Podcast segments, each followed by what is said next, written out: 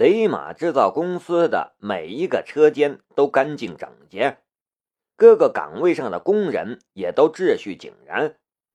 真正的商人看的是生产环节、产品配件的质量等等，唯独两个德国特工关注的却是雷马制造公司里的机床和生产设备。他们的目的很明显，是想找出夏雷窃取德国技术的证据。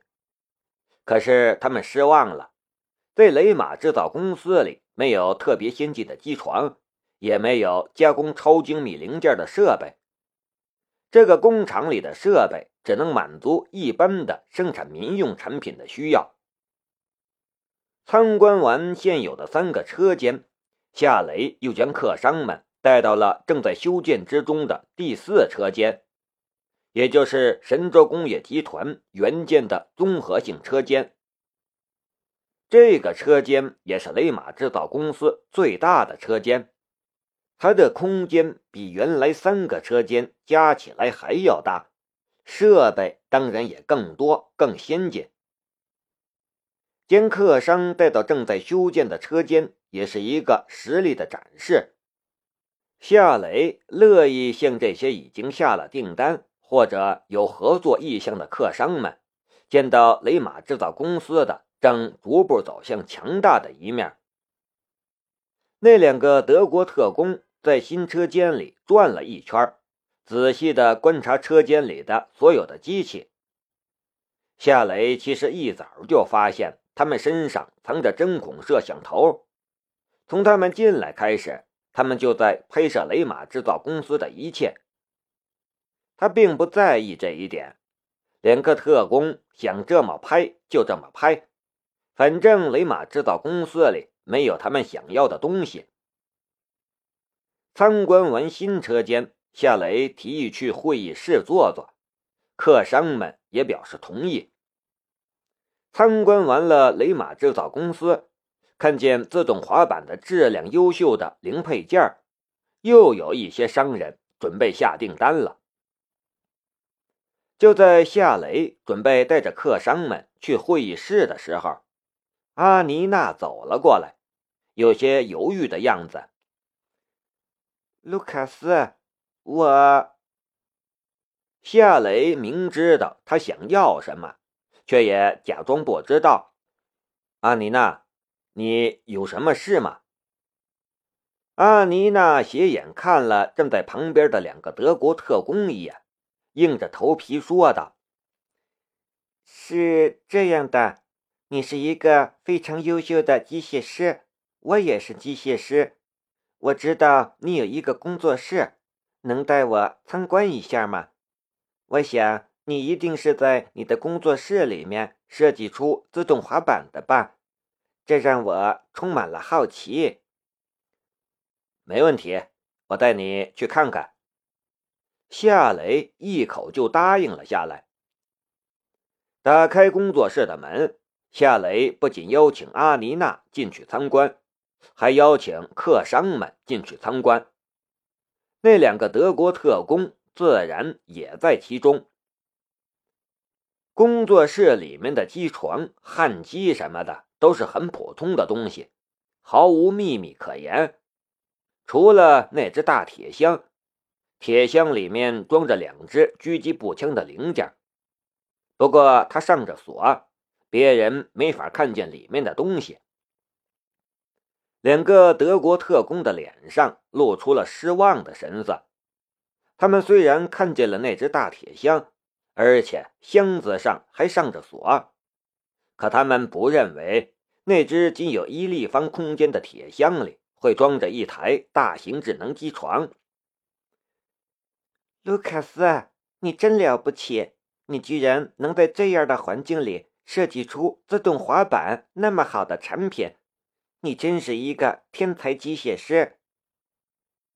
阿妮娜并不吝啬他的赞美的语言，其实也是为了掩饰他的心虚。夏雷笑了笑：“谢谢，我们去会议室吧。”夏雷又带着客商们去了会议室，不过接下来谈的都是生意上的事情。两个德国特工是促成这些客商来参观雷马制造公司的主因，他们有着他们的目的，他们的目的没达到，却给雷马制造公司带来了一大堆订单，这恐怕也是两个德国特工怎么也没想到的事情。中午，夏雷在公司附近一个酒店宴请了来公司参观的客商。生意场上交际应酬是在所难免的。国外的商人或许没有这样的习惯，可在华国这却是必须的。华国的生意场上很多生意都是在酒桌上谈成的。席间，梁思瑶展露出了很强的交际能力。他在美国读书和工作，英语能力自然是没有问题的。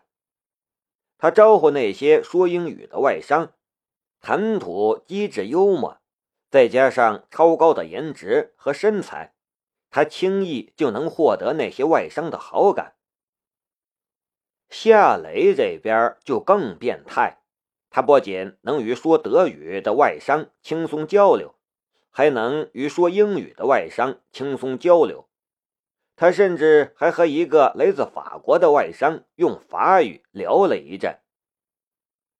有些商人带着自己的女秘，那些女秘差不多都两眼放光的看着夏雷。阳光帅气，白手起家，为人谦和，还会几国外语，这些光环在夏雷的身上闪耀。别人家的女秘对他有些幻想。也是很自然的事情。夏雷和梁思瑶配合默契，明眼人也都看出了，俩人是一对，让人羡慕的一对。阿妮娜却成了被人遗忘的人，她偷偷的瞧着夏雷，心中满是愧疚。偶尔，他也会瞧一眼梁思瑶，那个时候。他眼神就会变得复杂的多。阿妮娜看过夏雷的妻子劳拉，可他知道那是假的，这让他心中燃起了一丝希望。可见到梁思瑶之后，他才发现，他心中的和夏雷在一起的想法很可笑，因为梁思瑶与夏雷是这么般配的一对儿。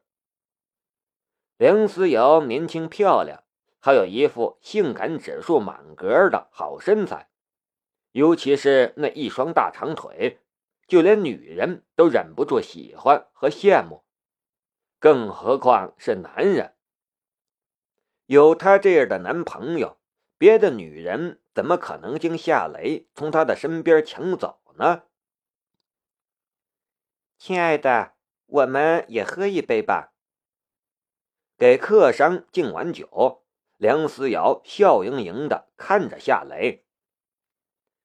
好啊，我们喝一杯。夏雷笑着举起了酒杯。不要喝，交杯酒。梁思瑶俏皮的道：“交杯，呃，交杯酒就交杯酒。”夏雷也不尴尬，挽着梁思瑶的藕臂。便喝了一杯红酒。梁思瑶是他的女人，早晚也是要结婚生孩子的，喝个交杯酒也没什么。梁思瑶也喝了杯子里的红酒，笑得特别甜美。他有意的看了阿妮娜一眼，眼神之中略带着点得意和警告的意味。我的男人。你想都别想，这大概也是他要和夏雷在这种场合里喝交杯酒的原因。这是一个女人的主权宣言。阿妮娜避开了梁思瑶的目光，她知道梁思瑶的心思，惹不起，躲得起。胡浩笑着说道：“哎呦，夏雷呀！”你这么年轻就事业有成，还追到了梁小姐这么优秀的女孩子，真是人生赢家呀！夏雷微微有些尴尬的道：“胡市长，你就别取笑我了，没你的帮衬，我哪有今天？”雷马制造公司能发展起来，胡浩其实没帮上什么忙，但这样的话，胡浩却是喜欢听的。他笑道：“呃，不说这些，为你提供帮助是我的工作。你有今天的成就，那是你自己努力的结果。倒是你和梁小姐结婚的时候，一定要通知我。你这杯喜酒，我是喝定了。”夏雷看了梁思瑶一眼，笑着说道：“这事儿我一个人可办不了，得人家答应才行啊。”梁思瑶白了夏雷一眼，但嘴角却忍不住笑意。与夏雷结婚，成为真正的一家人，她当然愿意。只是作为女孩子，她当然不会简简单单的答应。那不太便宜他了吗？胡后也笑了。我是过来人了，我看得出来，你们俩的喜酒我算是喝定了。夏雷呀，我得提醒你，求婚可不是这么求的。你没看过言情剧吗？你去看看吧，多学着点儿。梁思瑶跟着就说道：“就是要我嫁给你，你得打动我。我要全世界最浪漫的求婚，不是全世界最浪漫的求婚，我就不嫁给你。”夏雷无言以对。酒宴热热闹闹的进行着，这一次夏雷没有让人帮忙，便认识了不少内地和国外的商人。这是非常重要的，他需要建立他自己的人脉圈子。酒宴开始没多久，阿妮娜便起身往洗手间走去。夏雷犹豫了一下，凑到了梁思瑶的耳朵边上，对他说道：“思瑶，帮我个忙，你去洗手间将这张纸条递给他，记住不要说话，他的身上。”装着窃听器，梁思瑶的小嘴儿微微的翘了起来。夏雷硬着头皮说道：“我在德国的时候，他帮了我不少的忙。他现在有困难，弄不好会失去一辈子的自由。这样的事情，我要是不帮他的话，我的良心会不安的。”好吧，我去交给他。梁思瑶答应了。夏雷假装伸手去摸她的手，然后将一张卷成条状的纸条放进了他的手心之中。梁思瑶假装害羞的白了夏雷一眼，然后起身往洗手间的方向走去。夏雷的心中暗暗的松了一口气，他倒是可以跟着去洗手间。可那样的话，肯定会引起两个德国特工的注意。梁思瑶去很合适，因为在那两个德国特工的眼里，梁思瑶和阿妮娜是正牌女友和第三者之间的关系。这种关系又都是女人，不当面撕逼就算很克制的了，还有什么好谈的呢？更何况……两人之间还有着语言障碍。梁思瑶进了女性洗手间，阿妮娜刚好从一个卫生间里走出来，四目相对，阿妮娜顿时愣了一下。梁思瑶跟着将一根中指竖在了唇间，这是一个国际通用的晋升的手语。阿妮娜也是一个很聪明的女人。他本来想出声打个招呼的，可看见这个手语，他跟着就闭上了嘴巴。不过他的心里很好奇梁思瑶的来意。梁思瑶将夏雷给他的纸条递给了阿妮娜。阿妮娜犹豫了一下，但还是当着梁思瑶的面打开了纸条。纸条上用德语写着：“我很清楚你现在的处境，你需要帮助。如果你相信我的话，就请在没有被监听的情况下联系我，我会尽量帮你的。”阿妮娜的心中一片感动，她仿佛又看到了在德国的卢卡斯。不过，当着梁思瑶的面，她隐忍着，什么都没有表露出来。梁思瑶也凑头看了一眼纸条上的内容，不过看不懂，他也没多停留，看了一眼便转身走了，心里悄悄的琢磨道。今晚我一定要用我的手段，让他亲口告诉我纸条上写了什么。